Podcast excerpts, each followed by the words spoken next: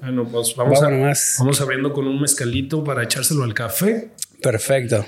Eh, yo voy a hacer como en México con la chela y el Eso mezcal. sí. ¿no? Voy a hacer sip- sipeando acá. Y- cómo debe ser. Que a veces se me olvida decirle a- aquí a la, A la- a la gente y se lo shotea. yo, no. Sí, Es para que. Canadian style. Sí, exacto, exacto.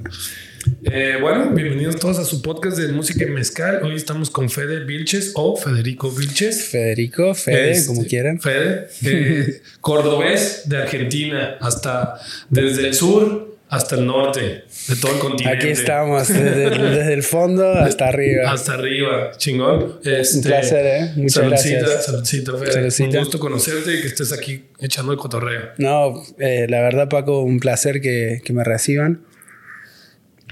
Em, muchos, muchos artistas muy, muy chingones Han estado eh, por acá. han estado por aquí, la verdad es un honor. Si, si escuchan a Fede que tiene, tiene acento argentino, pero usa palabras mexicanas, es porque lo hemos ido jalando al, Sí. al- al español. al Sí, de, español. de a poquito ya tengo una mezcla que ni, ni yo sé qué, qué es.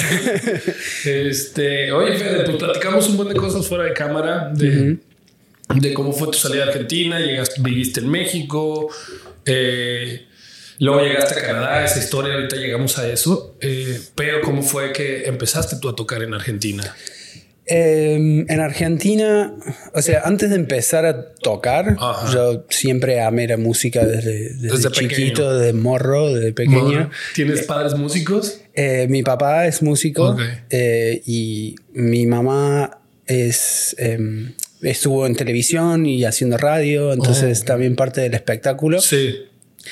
Y, y nada, los dos son muy melómanos y toda mi familia es melómana y se me pegó ese, esa pasión y ese amor por la música así bien de sí. chiquito. Sí, creo que influye este, bastante que, que los papás sean músicos. Porque de ahí, de ahí tienen, ¿no? Tener los instrumentos ahí a la mano desde pequeño. Sí, de hecho mi papá siempre, como de chico, intentó como enseñarme de a poco o, o cuando, no sé, íbamos de vacaciones, él siempre llevaba la guitarra al río y se ponía a tocar y me decía, bueno, eh, me enseñaba las canciones, yo- se me empezaban a pegar las canciones que cantaba, entonces me decía, bueno, a ver, yo toco y tú cantas. Y, y así como que muy de a poquito, muy naturalmente, eh, se me fue, empezó a ser parte mía, digamos, la música, Ujú. más allá de, de tocar, ¿no? Y, Ok. y mi papá me, me empezó a enseñar los primeros acordes y, y siempre me decía que como que él quería que yo supiese dos o tres rolas o Ajá. dos o tres canciones para, para que cuando me pasen la guitarra en un fogón Ajá. yo supiese Tocar tocar Ajá. una canción o algo. Me dice, yo con, con que... Con que aprendas con, una. con que aprendas una, yo- ya está. Yo soy, estoy contento, estoy feliz. Y, y bueno, como que desde ahí me, me enseñó los primeros acordes y qué sé yo. Y, pero digamos, yo siempre le decía, no, la, música que tú tocas, yo no, no, no quiero... Para mí, viste, la, la música que escuchan tus jefes como que nunca Sí. es, lo que tú quieres escuchar, Sí. no es lo nuevo, qué Sí, sé yo. Entonces él me decía em, que, que, que haría que, que pe- pegarme la pasión por la música, pues. Y, y de ahí yo fue como, bueno, quiero, quiero aprender guitarra, quiero aprender, pero no quiero tocar la guitarra criolla o española o de nylon. Quiero tocar la guitarra eléctrica. Ok. Y de ahí... Un poquito nada. más de rock, ¿no? Claro, exacto. Rock, eh, punk, ¿En qué, metal. en, en qué década creciste? O sea, como Eh, de- yo, yo soy, nací en 1990, clavado. Y 1990. entonces el, el Entonces- rock noventero a Ajá. full. eh, incluso creciendo, digamos, mi...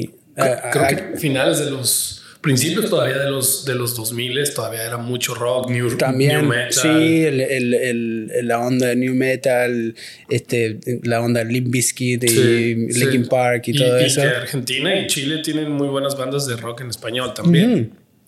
Sí, yo crecí, me acuerdo, hola. Eh, fui, por ejemplo, con 13, 12 o 13 años a mi primer Cosquín Rock. Que es uno de los festivales más grandes del sur de, de, Sí, sí, lo conozco. Entonces, ahí, por ejemplo, vi a Molotov por primera vez en vivo. Increíble, sí, yo creo que fue mi primer CD de... Mi primer cassette fue Michael Jackson Thriller. Cuando usan cassettes, ahorita los morros no tienen idea qué es eso. Sí. este, y mi primer CD fue Molotov. ¿Cuál? De dónde jugarán las ¿Dónde niñas. jugarán las niñas? Y, y cuando me lo, me lo, compró mi padre y así de que, a ver, pues en una tienda así de, pues, de música y lo agarra y lo voltea y dice, este, chinga tu madre, sí. puto, este, gordo, cerdo. Sí, cerdo. Y era como, ¿quieres eso? Digo, sí. sí, por favor. Sí, sí, polémico, polémico. Bueno, eh, ese fue el primer, el primer disco Molotov que escuché. Y creo que ese año venían presentando el eh, Dance and Dance Denso. Ok. Eh, es la tapa Sí, blanca, ¿no? sí. Y, y, y bueno, sí, bueno, muchas bandas de rock eh, en los 90s y 2000 también me marcaron mucho, no sé, Divididos, es una de las bandas que, que más me marcó creciendo, Catupeco Machu, Ok. Árbol, eh, Spinetta, Spinetta. obvio lo- los clásicos, Sí. Charlie, Soda, Fito. Eh, y también uno, una de mis grandes influencias musicalmente fue mi tío, que él, cuando yo, él tiene 10 años más que yo. Entonces, cuando yo tenía 5, él tenía 15. eh, Sí. Cuando yo tenía 10, él tenía 20. Entonces, siempre yo veía que lo que él estaba haciendo era lo, Sí. la moda, Ajá, ¿no? lo- cool. lo cool. Y tengo este recuerdo de así de volver de, de- de la primaria a la casa de mis abuelos y que él, él, él todavía estaba en la secundaria, no Mm. había llegado a la casa y tenía el Dixman en la, en la cama. Entonces yo de llegar era el Pandora's Box para mí de, de la música, era Mm. llegar y apretar play a lo que tenía él Y en el momento y Sí, ponerlo sí, sí. Y, ya- y ahí viajar, ¿no? Entonces, sí, entonces como esos son mis primeros también unos, unos recuerdos que, que, que yo atesoro mucho con la música, de decir, bueno, poner play y a ver qué sale y, Ya. y ahí Eh, venía, no sé. O en el radio, ¿no? Escuchar el radio. Antes era muy de. Sí, sí, Sí. la radio, pero para mí eso, eso fue algún un momento así que, que cambió mi percepción o, o- o me marcó muchísimo eh, de niño, ¿no? Eh, Alice Cooper, ACC, Aerosmith. Eh, Mi tío escuchaba más que nada bandas de afuera. Ok. Eh, entonces, Rock, bueno, rock en inglés. rock en inglés, funk también, Jamiroquai, eh, un gran fanático de Michael Jackson. Mm. Eh, Te estaba, te estaba pasando todo. me estaba pasando la data, ¿no? Y, sí, y él, o sea, como él haciendo la suya y yo atrás de él, viste, como poniéndome los auris. Ajá. Y, y- y a medida que me iba gustando algo, yo le decía, mira, eh, no sé, me gustó este disco y él me lo pasaba a cassette porque yo no tenía Discman en esa época. Ujú. me, lo, me hacía el mixtape y, y yo lo escuchaba en mi casa. Entonces, eso son como los primeros recuerdos de, de, de ser así fanático y empezar a, a manejarme con la música, si Y- se quiere. Y después, bueno, eso se, se tradujo a, agarrar la guitarra y empezar a tocarlo. A querer tocar, a querer tocar esa música que tanto eras fan, pues. Exacto, exacto. Y, y fue como eh, ese cambio. Mi papá tocaba guitarra española y más que nada folclore y música de, no sé, Silvio Rodríguez, ese Ya, los estilo. tro- trovadores. Exacto, mucha trova. eh, y para mí fue bueno comprarme la guitarra eléctrica y él me puso, eh, eh, me conectó con el gringo Pichettola, que era su, su guitarrista del momento. Y él- mi, mi papá tocaba, eh, o todavía lo hace, toca una vez al mes o una vez cada tanto en un bar en el centro de Córdoba. Ujú. eh, o en varios bares y, y eventos y qué sé yo, y me conectó con su guitarrista y empecé a hacer clases con él. Y él como que entendió que también yo estaba más tirando para el lado del rock Sí. y me, me enseñó, me empezó a enseñar y bueno, de ahí fue una lista muy larga de Eso tenía. profesores de guitarra. y eso tenías que 14, 13 sí, años. empecé, empecé creo que a tocar su guitarra a los 8 o 10. Mi primera guitarra la compré, eh, me la compré a los 12.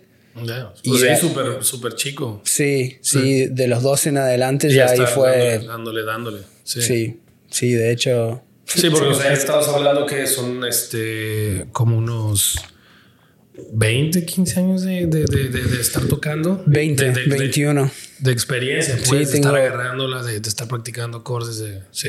Sí, sí. Y, y, y, también eso fue.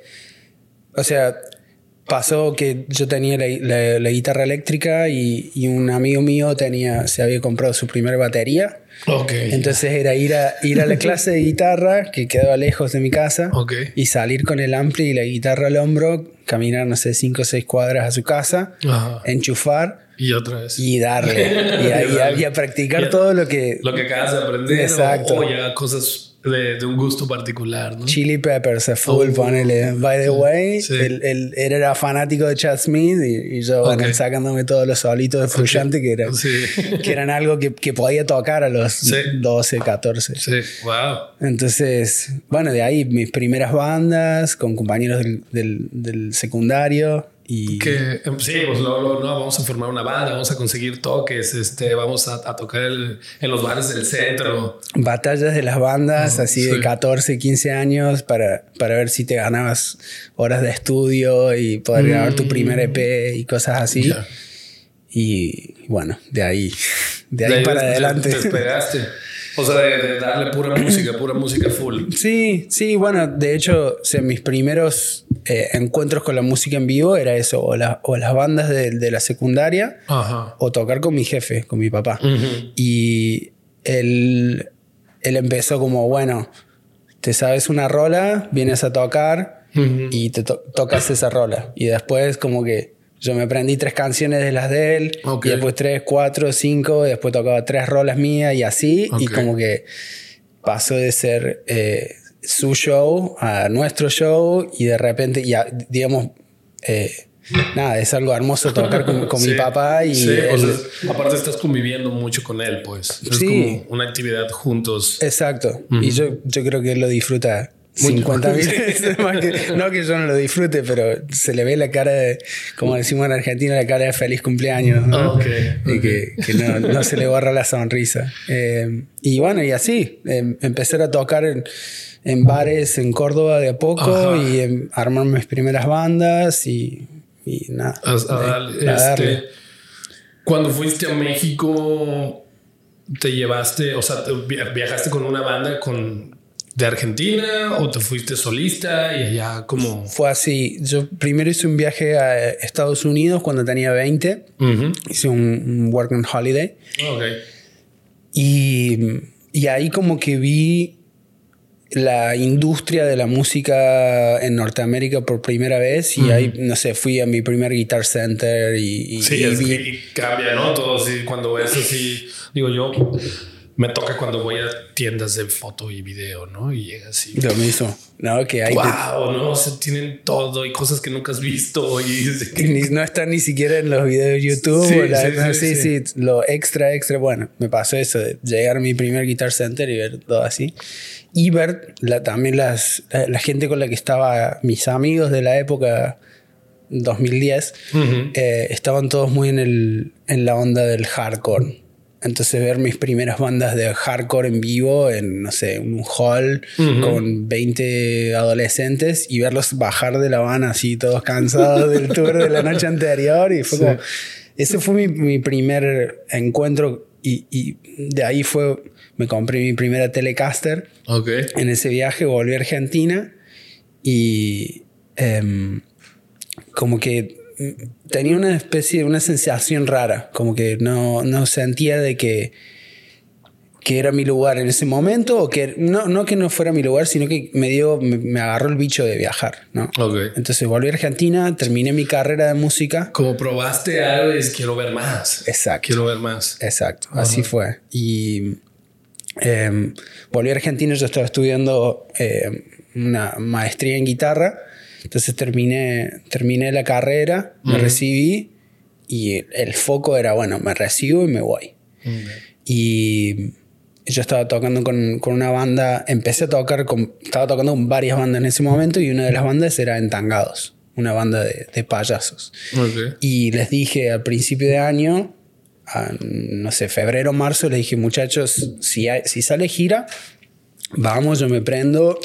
Eh, estoy, quiero, quiero hacer algo así y si no sale gira, yo me voy. A fin de año eh, me, me, escapo. Y bueno, ahorré, me fui para México y justo tenía una, una amiga de mi mamá perdón, eh, tenía una amiga de mi mamá que estaba viendo en Sayulita en la época y mm, cada vez, que, cada vez que regresaba en la temporada baja a Argentina me decía, tú tienes que ir a Sayulita, tienes que ir a Sayulita, lo tienes que conocer. Y hay venues de, pequeños para tocar y se, se, mueve mucho como la música en vivo ahí en Sayulita. Hay mucho de eso y, y me decía, yo tengo amigos que solo lo único que hacen es tocar, o sea, viven de tocar. Y eso me, me, quedaba en la cabeza dando vueltas, ¿no? Y todos los años tiene que venir a visitarme, tiene que venir a visitarme, hasta que dijo, bueno, ¿a dónde me voy? Me voy a México a ver qué tal. Sí, sí, También justo en esa época había un par de, de, músicos de Córdoba que habían viajado a México y le estaba yendo bien y como que... ¿Eso fue en qué temporada? Eso fue en el año 2014. Ok. Entonces, septiembre. Estaba, bien, estaba mucho mejor, pues, de, como en seguridad y todo eso. Sí, México. sí, sí, sí, sí. Eh, o sea, no se escuchaba tanto como se escucha ahorita. Sí, sí, es verdad. Yo igual medio que vivía como en, una nube. Yo llegué y fue el. Em, fue, que, fue todo este desastre en el, en el. ¿Cómo se llama? En el centro de Ciudad de México eh, ¿Terremoto? No, no, no, no, no, que hubo una, una protesta muy grande por la desaparición de los, de los estudiantes de Ayotzinapa. Oh, sí, sí, sí, sí, también fue. En el. ¿Cómo es que se llama la, la plaza central de. El Zócalo. El Zócalo. Que. No sé, que yo creo que llegué hacia. Llegué ese día y mientras estaba volando la noche anterior había estado pasando todo este un, desmadre en el Zócalo, una protesta, bombas molotov y toda la historia. Entonces yo llegué a conocer el Zócalo y estaba, estaba todo cercado. sí, sí, sí. Entonces. Vaya, sí, este, sí, sí. Policías, granaderos, sí, sí, vaya, sí, sí, sí, mi, mi, mi, mis, mis carnales ahí diciéndome, brother, mira, no sé qué, no sé qué pasó pues, bien, pero anda con cuidado y qué sé yo. En fin, eh, estuve un par de días en Ciudad de México y me fui para, para Sayulita y llegué solo, así, una mochila, una guitarra al hombro y ya, y así me fui. Y nada, empecé, empecé a, trabajar en el restaurante de mi tía, mesereando y como ayudando eh, lo que podía. Y una noche, mi rutina era levantarme, ir a la playa, entrenar un rato, volver agarrar la guitarra, tocar la guitarra en la playa, comer un lunch e irme a trabajar. Entonces volví todas las noches con la guitarra al hombro del, del, restaurante a mi casa, que era, no sé, una cuadra, dos cuadras. y, y, justo pasó que me, me, frené en una esquina, lo que ahora es el Jamback, ahí en, okay. y había una banda en vivo tocando. Y estaba con la guitarra al hombro y el, del, el cantante me dice... Vente, vente, vente, vente, un palomazo. Sí, ven el palomazo toqué, ah, no, está bueno. Y la próxima rola, no sé, mano, chao. La sabía. Pum, y así. terminé tocando toda la noche. Y de ahí el bajista de esa banda me dice, mira, yo tengo mi banda que toca mañana, esto era un, hueso, como le dicen. Sí. esto era un hueso, claro. Llegué a huesear, pero mi banda es mañana, venite, qué sé yo, a ver qué onda. Y él como que ya le, le comentó a la banda, oye, anda este guitarrista dando vueltas, que acaba de llegar, está ahí como fresco. Ajá. Y fui a ver esta banda, las chachas de Sayulita. Las chachas de las chachas. Saludos a las chachas. Saludos a las chachas, el chino, Canek, Mario, todos ahí, el niño. Em,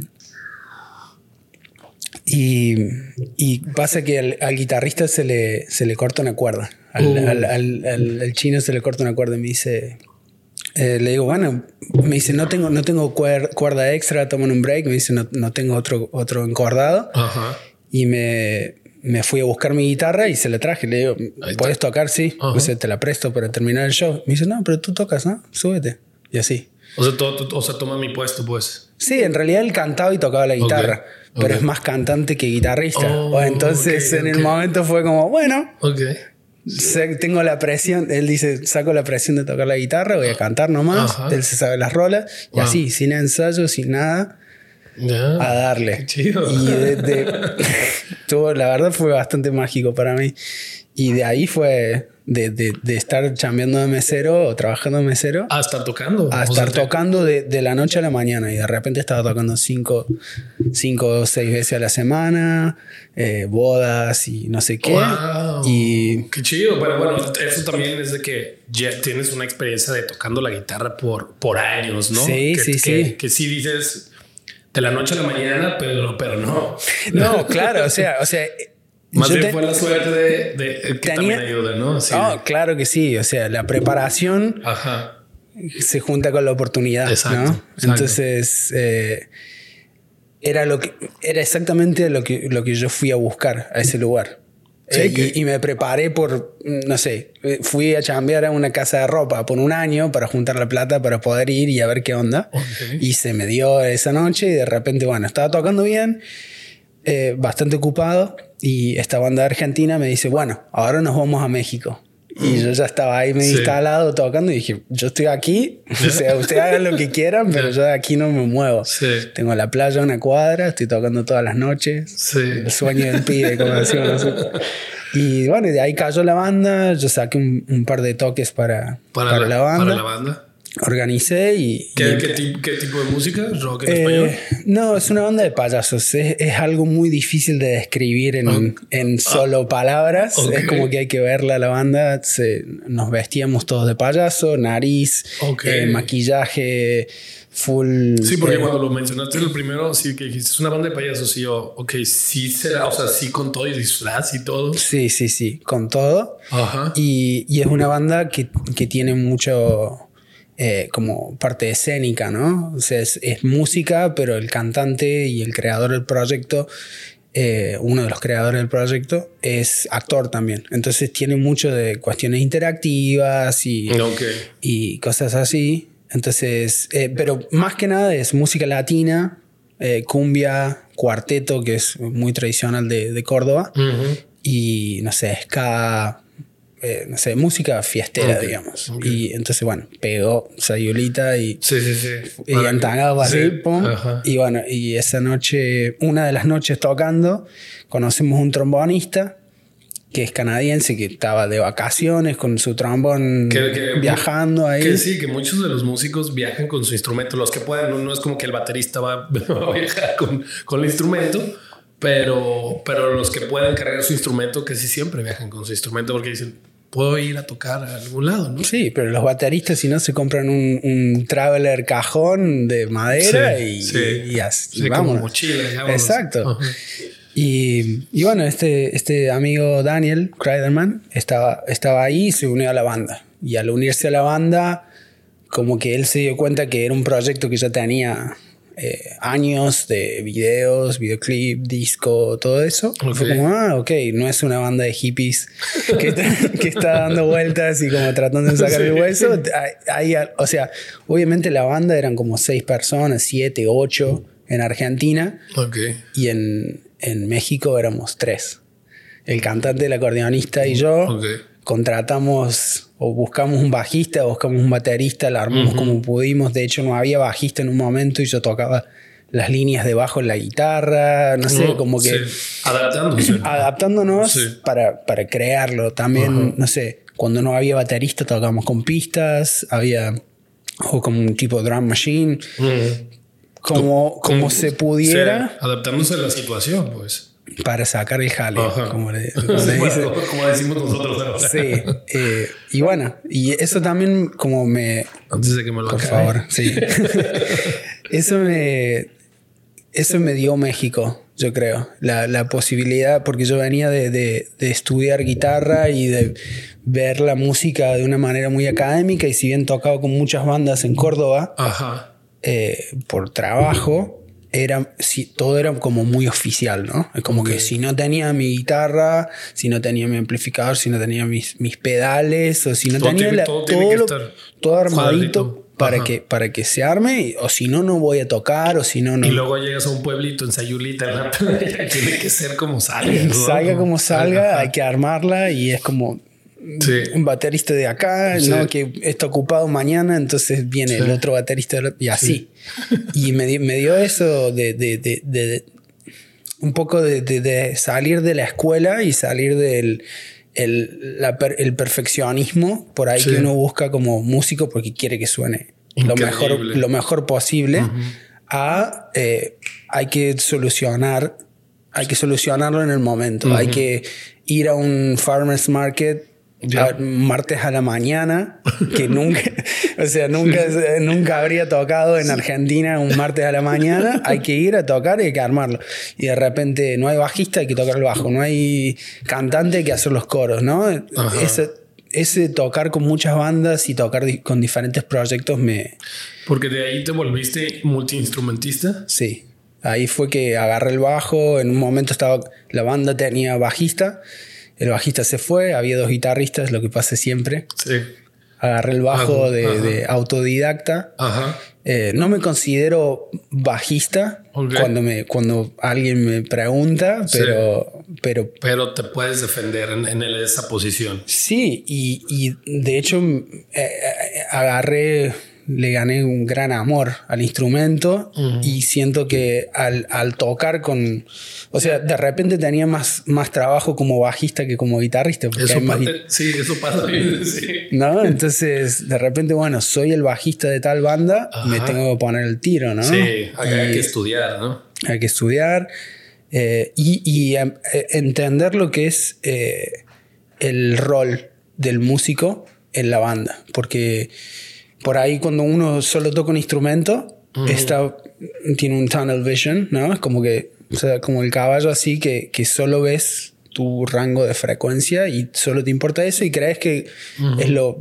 lo, más importante o, lo único que le prestas atención. Y en el momento que me pasé el bajo, empecé a ver la música y a sentir la música desde el escenario desde otro punto de, vista. Punto de vista Ajá, totalmente totalmente diferente y es como tu rol es no sé, yo diría que la batería y el bajo son las bases. Uno que, la batería es como trae el ritmo y el, y el, y el bajo trae la base. Sí, y el bajo es un instrumento muy cabrón porque sos el único que está en esa frecuencia. Sí. Guitarra, piano. ¿Y ¿Tú tocas el pues, bajo? No, pero ah. se lo pongo. O sea, yo cuando lo estoy viendo, amigo, es el bajista contiene el el como si se trae su ampli aquí atrás, ¿no? Y lo está sintiendo.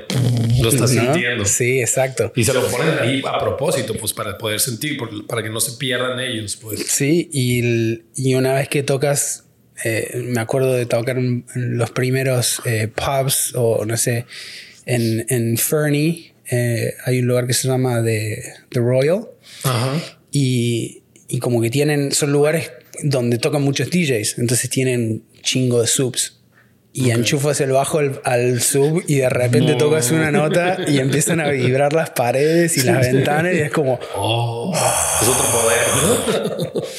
que eso, digamos, el, rol de guitarrista no llegas a sentir nunca eso. O sea, si bien estás en otro, como en otro rol, ¿no? sí, el momento tienes tus, tus highlights del show, eso de que el el lugar está bailando porque yo estoy tocando este grupo, te lo da el bajo y, bueno, eh, creció mi respeto por el, por, el, instrumento, y por los instrumentistas y eh, empezar a tratar de simplificar también por ahí las ideas. Uno como guitarrista quiere meter más notas o, crear o mostrar por ahí, ¿no? Lo que puede hacer y por ahí con el bajo menos es más, ¿no? Sí manteniendo en el momento que, que, que, pifias una nota todo el mundo se da cuenta.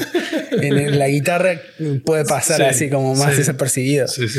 En el bajo no perdona ¿no? entonces bueno eso fue en, en, esas situaciones en México fue que, que empecé bueno a agarrar diferentes instrumentos a cantar mucho más de repente yo... De corista, haciendo coros, un poco más, un poco más, un poco más. Eh, estudié canto de, muy, muy chiquito, bueno, cuando a los 12, 14, con amigos de, de mi papá, con Julieta Guibao, a la que también le mando un abrazo grande, maestra. Eh, eh, estudié un poco, no sé, habré sido seis meses o menos de un año y, y, nunca, lo, nunca le, le, presté mucha atención. Y de repente eso de estar tocando y es como, bueno, cántate una. Y de repente el, el, el cantante con el que estoy tocando no puede llegar al gig o se enferma. Y es como, vamos a dejar de tocar o igual yo me sé las rolas, ¿no? Entonces puedo intentar cantar y así de a poquito empezando y de repente, bueno, es como... Pues le vas agarrando como el, como le decimos, la maña. Le vas agarrando cómo, hacerlo, cómo hacerlo mejor, obviamente. Sí, eh, la, práctica te da mucho, te, te, te, perfecciona mucho, ¿no? Igual, o sea, si uno estudia y no sale a tocar nunca, eh, no pasa nada. Y si no estudia y tocas mucho, por ahí uno agarra la, mucha maña, y, pero, pero le falta la técnica, pero igual uno lo, logras hacer el gig, ¿no? sí, sí, sí. Entonces, bueno, como que empecé a cantar bastante. Eh, empecé a, por ahí en temporadas donde no podía encontrar banda, empecé a tocar solo. Y es como, vengo desde los 14 o 12 que toco la guitarra y canto, ¿por qué no me puedo subir a un escenario y tocar y hacer la mía? Hacer una, trova en un cafecito, Exacto. gigs de ese estilo, ¿no? Exacto, porque al estudiar guitarra en Argentina me focalicé más que nada en la guitarra y dejé el canto de lado. Y a la hora de salir a viajar... Eh, es cuando necesitas desarrollar también, acompañarte con la voz, ¿no? Exacto. Y nada, eso, sacar el, sacar el jale, salir a tocar y... Eh, entonces, bueno, eso, eh, la, la, banda esta con la que estaba tocando en Los Entangados, conocimos a este canadiense y él nos dijo que tenía la mitad del verano libre porque su banda estaba tomándose un break entonces nos dijo, bueno, ¿qué onda si probamos, probamos eh, con el disco y con los videos, tiramos un par de líneas y a ver qué sale? Y así en el 2015 eh, nos contrataron dos festivales, que fue Campbell Bay Music Festival en Main Island y Arts on the Fly en Horsefly, en norte de BC. En medio como que usamos esta banda de Victoria, se llama Compassion Gorilla, que es con la que él estaba tocando. Eh, usamos su, su, lista de contactos así y empezamos a tirar líneas, nos contrataron, hicimos ese primer festival y ahí ese primer eh, tour en el 2015, medio así como pudimos. Yo siempre eh, cuento la historia de que cuando estaba viajando por México, ahorraba, estaba ahorrando algo de plata, de, repente la banda se desarma, dijimos, bueno, nos tomamos como un par de semanas de descanso, porque si bien este tour en el verano en, en Argentina, en Canadá. En Canadá, pues vamos a estar trabajando solamente. Exacto. Entonces, bueno, nos tomamos un break. Y en ese break viajé mucho, gasté mucha plata y a la hora de venir a, Canadá voy al, aeropuerto de Vallarta, vacío los bolsillos de pesos mexicanos y lo pongo en el exchange así y me devuelven 180 dólares canadienses. Con eso. Wow. Una mochila, y, una guitarra y, 180 dólares en el bolsillo. Y así, al vacío. Ah, estaba, Obvio, acá teníamos eh, la, familia de, mi amigo nos recibió. Eh, Son techo. sí, teníamos techo, teníamos comida eh, y teníamos esta lista de, festivales y shows en bares que, que nos iban a, digamos, a pagar y con eso íbamos, o sea, nos iba a ir relativamente bien, ¿no? Entonces, como que yo estaba, sí, sí sucedía, iba a estar todo bien. Pero eso lo pero a la vez si me cancelan una fecha, si no sale esto, que, o sea. Eso, eso fue como el, el, salto al vacío para mí en mi carrera. Yo me, me acuerdo muy, eh, sí, a decir, bueno, Estoy, tengo, si me pasa algo, estoy, estoy en las últimas, solo tengo el pasaje de vuelta. Si pasa algo, me, me vuelvo, ya sé. Y, pero bueno, y así. Y de repente, bueno, 2015 hicimos el tour, a la gente le gustó. Vimos que había toda una, una industria aquí de festivales y de cosas a la que podíamos volver y, hacerlo mejor. Y volvimos en 2016, 2017. Oh, se tuvimos cada verano, cada, porque aquí sucede toda la música en vivo en, verano, ¿no? Por el clima. Más que nada, sí. Este, todo fue como que ese tour, o, sea, funcionó. encontramos, encontramos dos festivales y con eso la armamos, ¿no? Y dijimos, pero hay. Sí 15 festivales por fin de semana, no sé, una, una, una, cosa. Sí, porque cada, como, cada ciudad pequeña tiene sus festivales. cada comunidad. Tiene, cada comunidad tiene sus festivales. Cada barrio en Vancouver. Ajá, cada barrio en Vancouver. Este, la isla tiene varias. En Victoria también, Cook Street Village, eh, Fernwood Fest. Cada barrio también tiene su dos o tres festivales. Sí, entonces hay bastante, ¿no? Hay bastante donde tocar. Entonces vimos eso por primera vez, eh, que yo eh, en Argentina no había visto algo así de que bueno. O sea, sí. yo tampoco en Guadalajara, así de que cada pequeño barrio tuviera su pusiera escenario y armar un festival que, que digas, ah, o sea, está, está muy padre venir, ¿no? O sea, no, ahí es solo en grande, ¿no? El masivo, sí, sí, con super artistas y, y no da chance a estos pequeñas bandas emergentes que estén, que se pongan en escenario. Exacto. Tocar en un escenario pro, con sonidista, con. Con todo, ¿no? Con todo, para que vayas también agarrando pues experiencia. Exacto. Y dando también oportunidad a que salga su música en vivo. Exacto.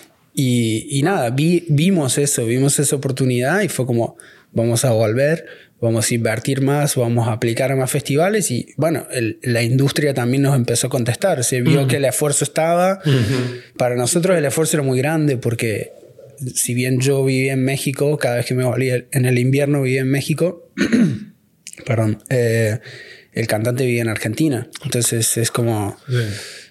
1.500 dólares para empezar a hablar, ¿no? Sí, sí, sí, exacto. Entonces, de, de, de viaje nomás. Y, entonces vimos eso, que había en industria, la industria empezó a, contestar nuestra inversión y a ver que cada vez la estábamos haciendo mejor y los festivales, viste que está todo muy conectado aquí, se hablan entre ellos y, van los directores de festivales van a otros a ver bandas, a ver qué pueden conseguir. Entonces de repente, creo que en 2017 hicimos un tour de como tres meses y medio o tres meses o sea, hicimos de principio de junio hasta fines de agosto, tocando todos los fines de semana. Muy bueno, sí. Muy bien, muy bien. Fue, eh, fue un, eh, una, también una experiencia de, de, mucho, porque era mucha gente, ¿no? En ese momento yo era el, el trombonista y yo, Daniel, eh, éramos como los tour managers. sin, sin, ser oficial, pero éramos los encargados de la logística. Y, y bueno, te estás lidiando con siete personas, ¿no? Y a veces argentinos que nunca han venido para acá, no conocen la vibra, no saben hablar bien inglés, entonces tiene que hasta ordenarle la hamburguesa en el restaurante porque no saben cómo pedir, claro, ¿no? Entonces como mucho movimiento, ¿no? Y muy intenso. Eh, manejando, por ejemplo, en los primeros tours eh, nos dimos cuenta de que todo cierra muy temprano. Entonces, acostumbrado en Argentina a terminar de tocar y irte un puesto de choripán. Sí, sí, sí. Eh, no, sé, a los, tacos, a los tacos. A las 2 de la mañana y, sabes, y aquí llegas, todo está cerrado y tengo hambre, ¿qué hago, no? No, ese fue el, el, uno de los primeros aprendizajes de, de ir hacer la prueba de sonido, ordenar para comer, no comer mucho o comer las papas fritas y dejar la hamburguesa para después, porque una vez que terminaste de tocar, ya no hay nada. No hay nada. Sí. Y menos, eh, o sea, en Vancouver de última, bueno, Dominos, no sé. Sí.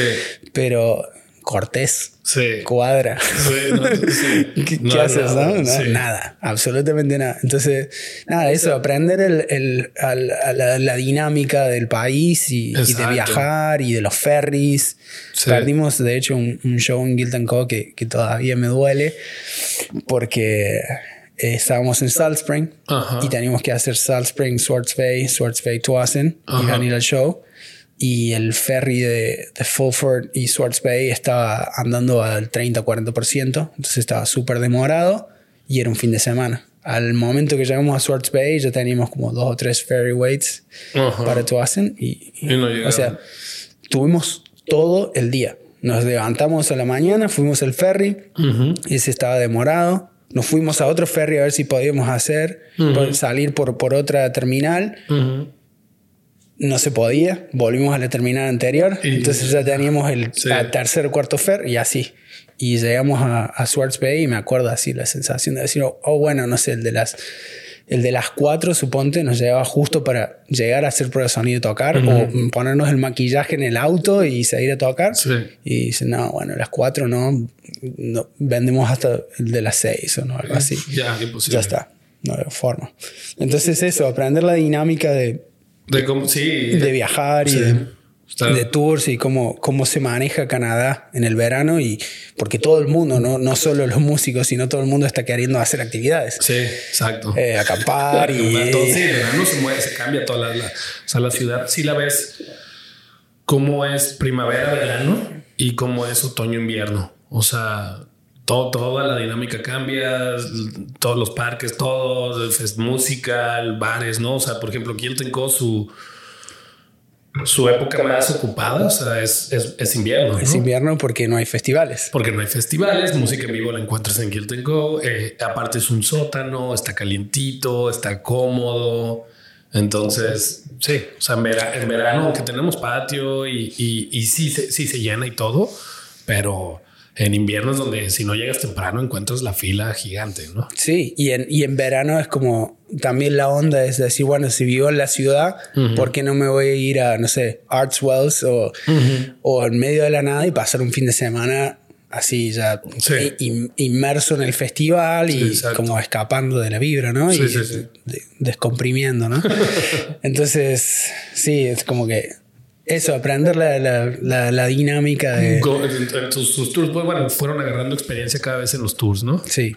Y, y bueno, por cuestiones personales también hubo desencuentros. dejé de tocar con esa banda justo antes de la pandemia. Creo que en 2019 hicimos nuestro último, nuestro último, tour.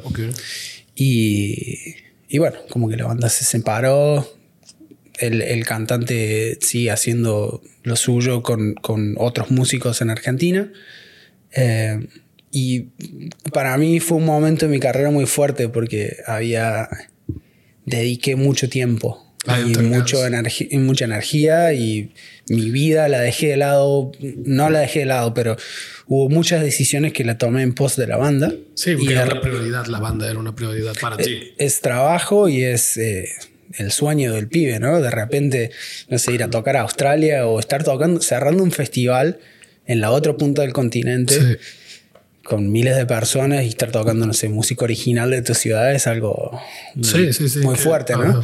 Y de repente no tenerlo eso fue como un momento de, mucha introspección Exactamente. pensando, Mucha duda, de decir, eh, viste, la banda es como una relación amorosa también, ¿no? Es como de repente cortaste con tu novia y esa persona con la que compartiste tantas cosas. 24/7, tantas cosas y, y, fue como, bueno, ¿qué hago ahora? Y, mm. empezar de a poquito. Otra vez un, un, paso al, al, al, vacío, ¿no? Un paso a ver, a ver ahora qué va a pasar, ¿no? ¿Qué voy a hacer? Que sí, y, y fue... Justo y luego para la pandemia. Fue, fue también medio, medio perfecto, ¿no? En ese sentido, porque en el, momento de encontrarse uno, de, de, estar así, de no saber, de repente el mundo se apaga, cada uno a su casa, y yo justo estaba viendo, en estábamos viendo con mi chica en Nelson en ese momento, y su mamá vive, vivía como a una hora al norte de Nelson, en medio de las montañas, sin nada. Entonces, su vida en sí no cambió mucho porque ella estaba acostumbrada a ir, meterse ahí y pasar meses sin, sin aparecer, ¿no? Y nosotros nos fuimos para allá y, y fue, estuvo muy bueno porque no, no tuve el problema de, de, de, la mala vibra en la ciudad y tener que ir al, supermercado, al supermercado y todo, todo acá, ¿no? Fue un momento de, de, mucha, ok, levantarme, hacer un café, tocar la guitarra. Eh, nos está saboteando un crucero. Está... tenemos el puerto acá y ah. salen, los cruceros y siempre avisan. acorde mayor ahí. eh, y eh, la, la, pandemia fue eso, de como levantarme, hacer café, comer el desayuno y tocar la guitarra. Y conectarme con el instrumento y no hacer otra cosa que estudiar. y, bueno, ¿qué, qué hago? ¿Qué, qué, qué, qué prosigue? ¿no? Y fue como, bueno, vengo tocando la guitarra y cantando Fue por cuando- años. Eh, vengo siendo el líder de alguna manera, o no, no el líder, pero quien, quien maneja el tour y quien, el tour manager y Ajá. quien tengo todos estos contactos que, que voy a hacer. Y bueno, dije, bueno, es, hora de, de empezar a tocar y cantar mis rolas y, y empezar a hacer mi música. Y fue como en, en ese primer, en esa primera sensación de decir, ¿qué hago? Eh, la, la- la siguiente, eh, el siguiente, la siguiente idea fue, bueno, no tengo que, no, no dependo de toda esta gente de la que dependía antes. Ajá. Si bien estoy solo y es un camino difícil porque Sí. uno tiene que encontrar la, la motivación y. Ya, ya es totalmente depende de ti. Nadie te va, te va a jalar, nadie te va a llevar de la mano. Nadie te va a decir, oye, tienes que estar en tal lado. Es Ajá. como si tienes que estar aquí Sí. en Gastown a las 11 de la mañana Sí. un domingo. Tienes que hacerlo todo por tu cuenta. O lo haces tú o no lo hace Pero nadie. a la vez es la ventaja. No dependes de nadie y, y eres has- totalmente independiente. Y Lo haces a tu tiempo. si a- sacas música nueva es por ti. Si no lo haces, pues ahí vas a estar atorado, ¿no? Exacto. Entonces, a- ahora estoy en ese proceso de empezar mi proyecto de a poquito y como que lanzarlo. Sí, de a poco. La- largué mi primer single oficial el primero de septiembre. Que se llama ah, Luz, Salir a la luz. salir a la luz. Perfecto. Este, este lo acabas de sacar este año. Sí. Ok. Eh, lo grabé el año pasado. O sea, pasó que eh, fui a Revelstoke y en Revelstoke me encontré con, con amigos, músicos y armé mi primer power trio, digamos, Ok. de, de- de mi proyecto personal. Y apliqué a un grant de Oh, ok, salió career, career Development de Amplify BC. Y Ok. me lo dieron. Ese, seguías en la isla, te fuiste, te fue a Estaba- ya- estaban, ya, eh, te mudaste a Victoria. Estaba entre Nelson, estaba entre Nelson y Revelstoke. Estaba mudándome, fue el, el, el, el otoño. Puedes checar cámaras y todo. Gracias. Fue el otoño de eh, 2021. Ajá. Sí, el otoño me estaba mudando entre Nelson y Revelstoke. Apliqué en Nelson, me lo dieron cuando estaba en Revelstoke y, y bueno, como que modifiqué el plan para que en vez de grabar en Nelson, grabe en Kelowna, grabamos en Kelowna. Ok. Y, y bueno, y ahí armamos el, el- lo que sería un... Iba a ser un EP de tres canciones o cuatro, pero por una cosa u otra siento que estaba mejor largarlos como singles porque la tercera, la tercera canción no tiene tanto que ver con, con las primeras dos, entonces los voy a largar eh, todos separado, por separado, porque la tercera canción es compuesta con Daniel Kreiderman, que es el trombonista. En realidad es su rola y yo la, la produje y la, la co-escribimos. Ok, ok, ok. Y bueno, grabamos ahí en, en ah, Art House Studios en Kelowna. Ok. Eh, grabamos un par de cosas en unos coros en México, en San Pancho. Grabamos eh, mandolinas y unas guitarras en Cumberland, que es donde está viviendo Daniel ahora, el trombonista. Y con O sea, en una- en una- Corwin Fox. Eh, grabamos, grabamos baterías, bajos y guitarras y la estructura y la base de la canción en, en Kelowna. Ok. Y grabé algunas solos y, y las voces más que nada en Kelowna. Ok. En alguna escapadita a San Pancho fue cuando grabaste. El, el invierno pasado Ok. eh, estaba viviendo ahí en San Pancho. Qué full. rico. Sí, a gusto. Ese es nuevo Sayulita ya. O sea, va a ser el nuevo Sayulita. ya lo es. Yo Sí, siento que, sí. que ya lo es. Y de hecho, bueno, no sé. Yo hab- habiendo llegado a Sayulita en el 2014, cada vez que voy, Ya no te, te gusta menos, ¿no? Sí. es- cada vez que, Ya o sea, cada vez que voy, me acuerdo de esa época. ¿Y qué dices? Y que no es lo mismo. No es lo mismo. Ahora es más caótico. Es, sí. Es- está bien loco. Sí. No, bueno, es, es muy difícil de explicar cuando todo crece, ¿no? Sí. Y, y- sí. No sé, vas al Oxxo y hay una línea de como 15 personas solo para entrar o para... Sí, luego ya borrachos por todos lados. Sí, basura, Basura, sí. eh, se acaba el agua. y, y ves. eh, ves este. Miau. ves a San Pancho y todo bonito, todo tranquilo, todo gusto. ¿Cómo se llama el, el, lugar que tiene música en vivo? Que es Open Mic en, en la primera, casi casi en la entrada, creo que son dos cuadras a la derecha. El gallo. El, ah, el, open, el Open Mic, no sé si está más ese lugar. Eh, se llamaba. de la vida, ¿no? Sí, la buena vida. La buena vida. Pero creo que cerró ese lugar. Ah, ya cerró. O no sé si cerró y pasó a ser de, de, de como eh, cena y, open mic, pasó a ser eh, desayunos. Por lo menos el, el, el, invierno pasado, cuando estaba ahí, eh, no sé si cambió de dueño o algo, así. pasó, ¿no? Ahora como que el, lugar de, de, música en vivo y local es el, gallo. ¿El gallo? Ok, ok. Y... O bueno, no sé, como que hay, hay varios lugares, ¿no? Siempre, pero el, el, lugar in ahora donde se ponen el mejor escenario y está... Eh, a cargo están músicos locales de San Pancho, entonces es más para la comunidad y está bien cuidado y qué sé yo es el gallo. Y, y sí, ahora es como que vas a. Cuando, cuando fui por primera vez, San Pancho, no había nada. O sea, sí, era así. Pasan las 8 de la noche y todo el mundo durmiendo. Lo que, lo que nosotros le decimos pueblo bicicletero. O sea, nada, no hay nada así de que locales, casitas y que ellos se dedican a no sé qué cosas porque no hay nada. Exacto. Y así era como que no había. Estaba el Darjeeling en esa época, que era el único que también de Guadalajara, ¿no? Fue como la gente que dice, no, ya no, ya no quiero Sayulita, ya, o sea, Sayulita ya está muy saturado, ya ni siquiera yo quiero estar ahí porque ya está demasiado y ya, y así, y ya de San Pancho ya van a terminar en lo de Marcos. Y, así, y así, se ve moviendo. De repente el tuito va a ser, no sé, vaya. sí, está, está muy loco como, como sucede todo. Pero bueno, básicamente me, me enamoré de, esa, de ese área y, y encontré de que también por temporadas, antes la temporada baja era mucho más fuerte, como que todo el verano en, en Sayulita y en San Pancho era temporada baja y temporada de lluvias era como que llega, em, ¿cómo se llama? Pascua. Sí. Es el último fin de semana fuerte y desde ahí hasta, hasta Halloween o Día de Muertos medio como que no pasaba nada. Sí. Entonces yo, perfecto, me venía para acá, tours. Todo el eh, verano. Todo el verano full. Y volví para allá.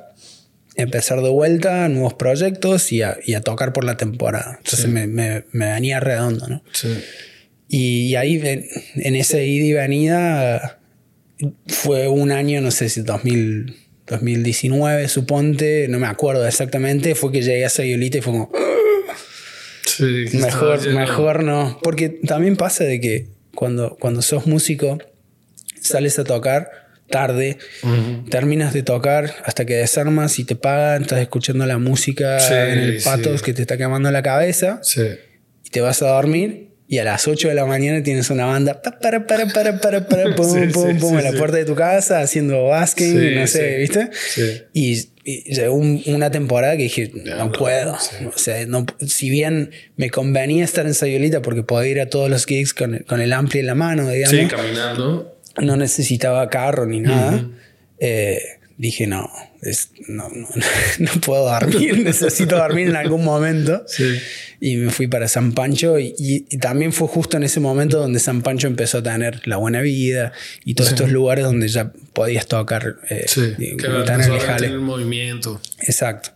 Y pasó de ser de que todo el mundo, las familias ¿no? De familias jóvenes vivían en San Pancho y se iban a chambear a, Sayulita y volvían a la noche a pasar a ser un lugar donde ya hay más movimiento y qué sé yo. Y bueno, ahora como más, más vivo en San Pancho que en Sayulita y voy a tocar y vuelvo. Sí, voy a los marcos y vuelvo. Sí, voy a bucerías y vuelvo.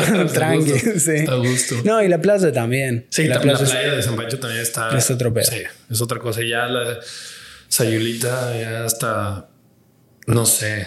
No sé, como que se me hace un poco sucia ya. Y, sí. Y, sí, sí, y, San Pancho está bonita. Igual Sayulita, San Pancho. Los queremos ahí, yo también. toda la bahía, ¿eh? todos los queremos. Sí, sí. Pero, pero es verdad, ¿no? Es como que uno va buscando algo diferente y, y al principio no sé, por ejemplo, tiene que ver con todo, no solo con la música, sino el surf. Por ejemplo, yo empecé a surfear y la ola de Sayulita es mucho más amable. Sí. La ola de San Pancho está, está difícil. Sí. Y yo ando más en longboard, pero de repente se llena de gente y es más peligroso estar en Sayulita con gente que no sabe surfear y, y se, te- se te mete al Sí, medio Sí, sí. o, o se, te, se te viene encima que estar en San Pancho y así, ¿no? Es como que, Sí. o no sé, lanchas. Entonces, un montón de... de- de- mon- conoces toda la. Sí, sí, sí, sí, sí. Eh, También en México conozco en, en el primer, eh, primer año que estuve ahí, Ujú. hicimos algo muy loco que fue un tour de costa a costa. Desde empezamos en Sayulita, San Pancho, Ok. hicimos Guadalajara, Aguascalientes, Ok. Cruzaron, cruzaron toda la. todo por tierra. Ok. Pasamos por el DF y, y Puebla y qué sé yo, pero no, no tocamos ahí. Ujú. Fuimos hasta Jalapa, Veracruz, y de ahí hicimos todo el Golfo, Ciudad del Carmen, eh, Ta- no, Tabasco. Tabasco, Tabasco. Ciudad del Carmen, Ajá. Hasta eh, Mérida, Ok. y ahí llegamos a Cancún. Ok. Playa del Carmen. Vivimos en Cancún como por un mes y también ahí como que estuvimos un mes y fuimos a Tulum, nos gustó Tulum, también en esa época, 2015, otro rollo. Y, y nos instalamos en Tulum unos 3, 4 meses antes de venir eh, por primera vez a Canadá. Entonces conocí mucho México, eh, también estuve en San Cris y Sí, también es Eh, otro pueblo que Palenque. muy, muy turístico, muy de- muchos europeos viven ahí, hay mucha onda así como de música, arte. todo. Total. Y eh, na- me, me enamoré de México. eh, de, de, de todo, de todas las, de todos sus lados y las playas y el desierto. Sí. Me parece un lugar muy mágico. Amo su gente. Amo la comida. Sí. Eh, estoy. nada, en, en- ese viaje descubrí que, que es uno de mis lugares en el mundo. Ok. Y nada, sigo volviendo. Eh, Sí. De hecho, con mi chica íbamos todas las temporadas y encontramos, tuvimos la oportunidad de, de comprar un pedazo de tierra a las afueras de Sayulita y, y ahora lo tenemos. Ya ahora a huir de los inviernos canadienses y pasar los veranos acá que son excelentes y, y pasar allá el, el invierno, ¿no? Ah, el invierno. Sí, que en, en México es 20 es- grados. ajá. es verano todo, todo el año. En chanclas y Sí, sí. en y la playa surfeando. Sí, sí. Sí. ese, es el, ese es el plan. Es el, el sueño del pibe. El sueño del pibe. Totalmente. Y este, oye, ahorita que sacaste este nuevo, es tu nueva música, vas a, decías que tienes ya tres singles que los vas a ir sacando poco a poco. Eh, ¿Y qué es que sigue para, para ti? Eh, yo creo que, o sea, mi, mi long-term goal, mi, mi- mi meta a largo plazo sería poder, porque normalmente yo manejo, o mi chica y yo manejamos de acá a México, entonces cada vez que vamos, vamos por Manejando. tierra, Wow. y ya lo hemos hecho ocho veces, creo. Wow. Y de vuelta. ¿Cuántos avientan, güey? Porque van hasta, digo, llegan hasta San Pancho, Sayulita, güey. O sea, bastante al sur, digamos. Sí, de- en- sí, sí, al puro centro, digamos, de, de México. Entonces, Sí. digo, de estos, Canadá es grande, Estados Unidos es grande, eh, México también. Así, en, en un tirón se puede hacer en, no sé, seis días si estás eh, manejando. Durmiendo, sí, manejando, Durmiendo, durmiendo, ma- manejando. exacto. Ajá. Y tomándote, no sé, turnos de ocho horas, lo haces en cinco días y medio, seis. Con mi chica nos gusta tomarnos, es, es, es nuestro, nuestras vacaciones. Ok. Manejamos 3, 4 horas. O sea, salimos de Victoria normalmente, llegamos a Port Angeles. En un primer día estamos en Portland, pasamos el día en Portland, a gusto. Así conocer un poquito, los lugares que ya conocen, visitarlos. recorrer, visitar amigos, qué sé yo. Un año hicimos la, dos años hicimos la costa de Oregon. Ok. Eh, si no hacemos de, de Portland, vamos derecho para California Ok. o el- digamos el norte de California. Eh, hemos hecho la, la 1 Ok. por lo- el Redwoods y, y Uh, Redwoods, güey. Qué chido.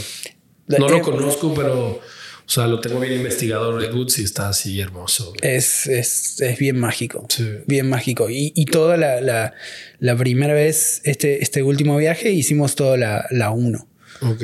o creo que es la 101, que es la que va todo Toda la por la toda- playa, toda toda, la la costa. costa, que es la más larga, pero es bellísimo. Sí. Big Sur Sí. y todos esos lugares muy, muy, muy hermosos.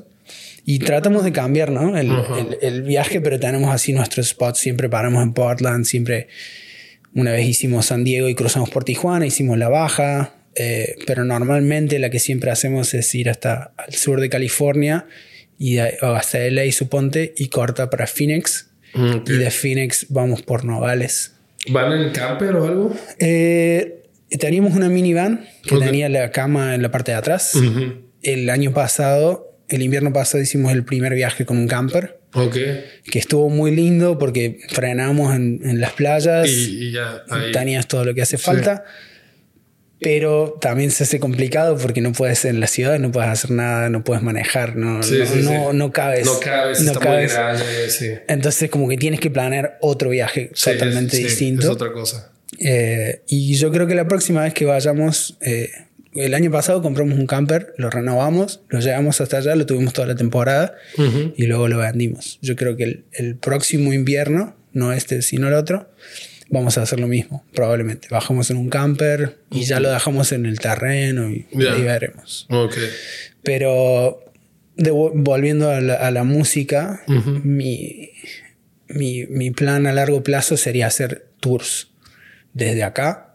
Todo Estados Unidos, ir, ir parando para hacer, ir tocando, ¿no? Ya que estoy ahí, Sí, ¿no? Y sí, sí. lo que me faltan son conexiones en Estados Unidos Sí. con gente, digamos, de la industria. Venues, este, productores, eh, organizadores, no sé, toda la gente que esté en la industria que te puede conectar con, también con otras personas. y con, Exacto. con otros geeks. y así. Tengo ahí unos, unas puntitas muy, muy leves, pero la, la idea a largo plazo sería cada vez que voy para abajo o para arriba, hacer un tour de decir, bueno, no sé, eh, Seattle, Portland, eh, Salem, no sé, y así, pum, pum, pegar varias ciudades en- bajando. Y lo mismo, eh, supo- el- el- el- el- la última vez que fuimos, llegué, llegamos a Hermosillo al día y a la noche estaba tocando en un bar. en México Sí. se me hace un poco más fácil porque también ya, ya estoy más aclimatado y ya tengo más contactos. Muchas de la, de la gente que conocí en Sayulita eran de Hermosillo, entonces ya... Sí, de que, y gente que no, que, que- porque también Sayulita es como un pueblo muy viajero. Muchos se quedan por temporadas, luego se regresan Exacto. a donde, de donde son, entonces pues queda ese como contacto, ¿no? Ya, pues Exacto. de tal ciudad, ok. Si llego a pasar, pues ya tengo tu contacto. Y pasamos siempre por Hermosillo. Ya estamos como en nuestra ruta. Entonces ya pasamos a visitar a, a los amigos, hacemos el asado, toco a la noche y a la mañana siguiente salimos. ¿No, no has hecho el, el- el- el por baja y luego agarrar el ferry a Mazatlán? Lo hicimos dos veces. Una vez bajando y, en- y esta última vez lo hicimos volviendo. Ah, ok. No, no es nuestra vibra. No, siempre nos ha pasado algo, nos ha pasado algo en el ferry. Eh, Sí. Eh, la baja es hermoso. A, Sí. mí, a mí la verdad me, me encanta.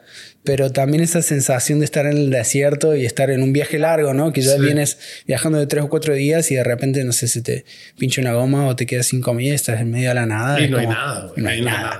Y sí. se, se siente medio... Peligroso. Sí, o suponte estábamos saliendo, nos pasa esta vez, decimos, bueno, ya estamos llegando, saliendo de Todos Santos o algo así.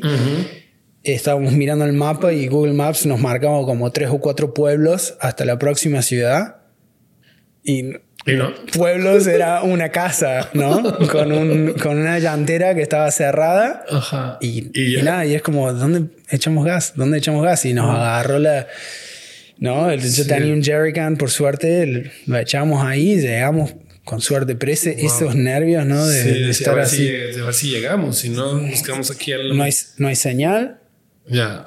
Sí. En medio del día hace un Sí. 40 grados de calor Sí. y, y no hay nadie, pasa un auto, un auto por hora. ¿Qué haces? No. Entonces sí lo hemos hecho a, a la baja y, y ahí tienen lugares muy hermosos. Conocimos Mexicali por primera vez. Ok. Estuvo muy bueno porque un amigo de Sayulita también nos conectó ahí con la escena un poco. Conocimos la escena punk y, de músicos de Mexicali, que estaba bien interesante. Me, me encantaría volver. Pero bueno, eh, volviendo a lo de la música, me encantaría hacer un tour, Tour cada vez que voy para arriba o para abajo. Y, y bueno, y obviamente crecer mi proyecto al punto de poder mostrar. Porque, por ejemplo, eh, tengo un video en YouTube donde tengo una sesión en vivo donde toco tres rolas, lupeando, tocando la guitarra y lupeando, y lupeando las líneas de bajo y la percusión en la guitarra. y muestro como mi, lo que sería mi solo show. ¿no? Está bien clarito y se lo puedo mandar a cualquier festival y pueden verlo. Pero no tengo el material de la banda, del, del trío, Power Trio de rock. Entonces el, siguiente paso sería hacer el video del, Sí, como tener esos assets para poder mostrarlo y que poder sacar bookings. Pues. Exacto, exacto. Y mostrar porque la banda nos pasa que tocamos el primer show en el verano del 2020, en el, perdón, en el invierno del 2022, cuando sacaron las restricciones del, de, la vacuna. De repente todo el mundo podía ir a, ver un show. Sí. El, no sé si la noche anterior o el día anterior sacaron eso y nosotros tocamos el show el sábado. Explotó. Así fue una cosa de que todo el lugar eh, a full salto, mosh pit. Eh, fueron un, show espectacular. Y, digamos, tengo videos de celular de lo que fue.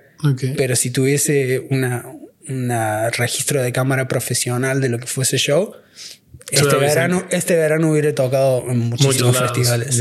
Entonces ese es el, el siguiente paso. ¿Dónde están tus otros compañeros del Power Trio? ¿Dónde eh, están en Rebelstock ahora y nosotros nos estamos mudando, o sea, mañana eh, volamos para México, estamos 10 días, volvemos, agarramos todas nuestras cosas que quedan acá en un parking y nos vamos para Rebelstock todo el invierno. Ah, ok, A pasar el invierno allá y probablemente eh, primavera del 2024 volveríamos para acá, para la costa. No sabemos bien a dónde todavía. Quizá Tofino, quizá Victoria, quizá Vancouver.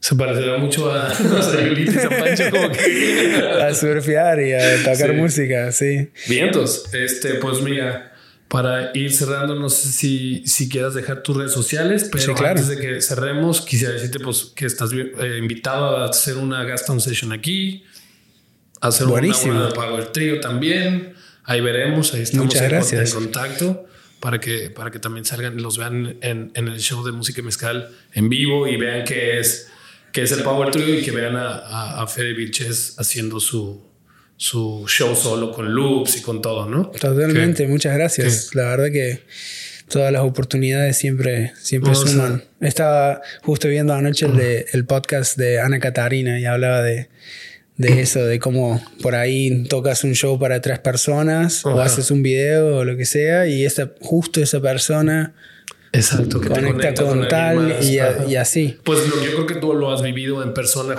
en Sayulita, ¿no? Que conociste a esos músicos por estar tocando ahí y luego tocas, terminaste tocando en Hermosillo y luego terminaste tocando en Mexicali y, y de esos conectes de esas personas que por ir a ese bar a tocar o por ir a escuchar tu música, conociste a esas personas, ¿no? Bueno, o sea, mi, mi, mi vida eh, amorosa, estoy casado con una canadiense y todo tiene que ver con, con este viaje, este un largo viaje de ocho años, ¿no? Porque... Y, ese, trombonista que estaba ahí en Sayulita cuando tú estabas ahí tocando. Me trajo para aquí.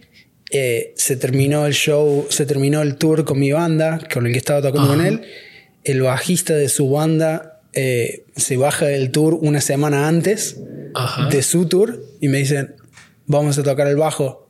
Tú estás tocando el bajo con Entangados, vente a tocar con Compassion Gorilla. Y me fui en ese tour y en ese tour conocí a mi esposa. Oh. Entonces, ¿no? Como que todo eso, una, situación, una persona que conoces, me, lleva a la vida que llevo hace ocho años de, estar viajando, ¿no? Y de eh, me encuentro hoy aquí. Con, salud por eso. Salud por el viaje. Muchas gracias, Paco, por este, recibirme. De nada, más bien estoy agradecido que hayas venido a contar tu historia, Fede. Y si quieres mandar a la gente a, tus redes, a que vean tus canales, tu música en vivo. Perfecto. Em, estoy en Instagram como fede.vilches. Eh, en, en, YouTube estoy como Fede Vilches, eh, con V o V corta y Z. Y porque hay muchos Vilches. B larga, S, Vilche, sin nada. Em, eh, y después, si, si, van a fedevilches.com, Ahí está todo, ¿no? Videos, eh, fotos, contacto, si quieren mandarme un email o hablar de algo, fedevilches.com, ahí está toda la, toda la info y se pueden linkear a, mis, a mis redes, SoundCloud, para ver, para ver y escuchar todo lo que tienes. fedevilches.com y sí, que, que, me sigan y que me hagan el follow en Spotify porque se vienen los, los próximos singles. Sí, exacto. Se vienen prontito. Salud, gente. Gracias. Salud. Muchas gracias.